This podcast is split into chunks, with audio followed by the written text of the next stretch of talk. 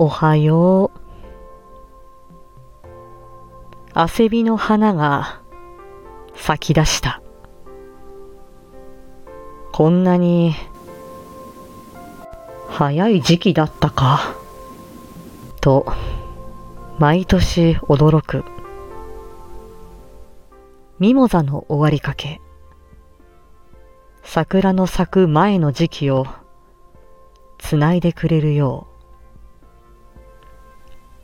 ゆっくり、ゆっくり成長する汗びは、庭の景観において大木と下草との間をつなぐ存在でもある。